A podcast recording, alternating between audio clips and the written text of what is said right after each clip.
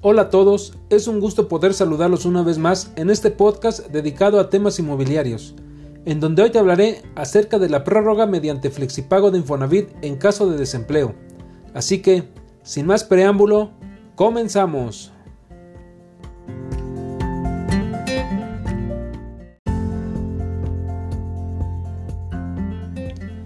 Si perdiste tu trabajo y no puedes seguir pagando tu casa, no te preocupes, y acércate al Infonavit a pedir una prórroga mientras mejoras tus finanzas personales.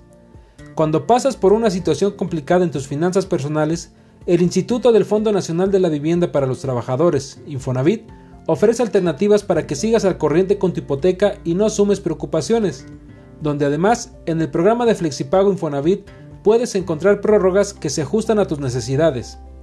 A cualquiera le puede suceder, que su estabilidad financiera se desequilibra por factores que no están en sus manos y se entiende, especialmente por parte del instituto, que para estos casos tiene establecidos varios esquemas de apoyo para que conserves la calma mientras se ordena tus finanzas favorablemente, sin que te atrases en el pago del crédito de vivienda.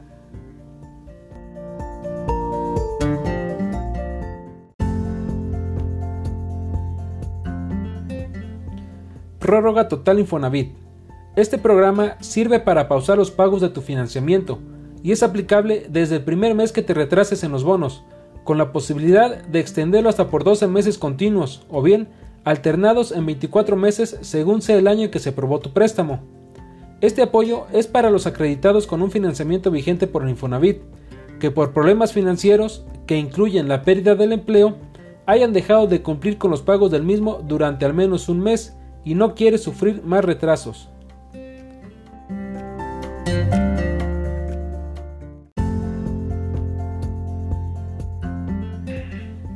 Funcionamiento.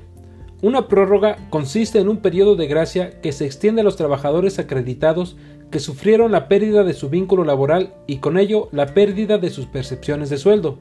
La fijación de este plazo estará sujeto a la fecha en que se emitió la hipoteca y que puede ser desde 12 hasta 24 meses como vimos anteriormente.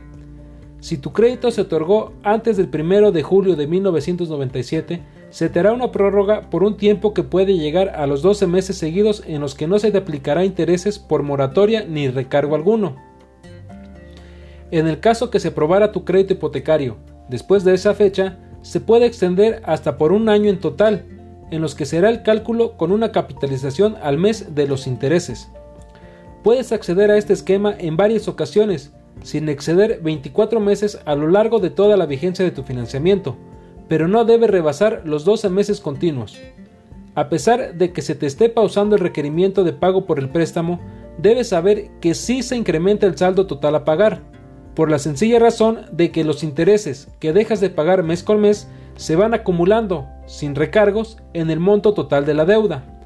Como lo más importante es que superes tus aprietos financieros para que recuperes tus pagos tan pronto como te estabilices, con buena voluntad de permanecer al corriente, infórmate con Infonavit sobre este y otros apoyos que tiene para ti.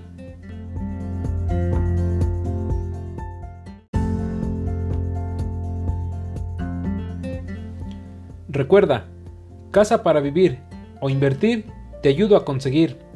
Te invito a que me sigas en este podcast para que estés al tanto de todas las noticias que semana a semana tengo para ti. También sígueme en mis distintas redes sociales como Facebook, Instagram o LinkedIn, donde me encontrarás como Edgar T, facilitador de compra, o en TikTok, donde me encontrarás como Edgar T, facilitador compra. Hasta la próxima.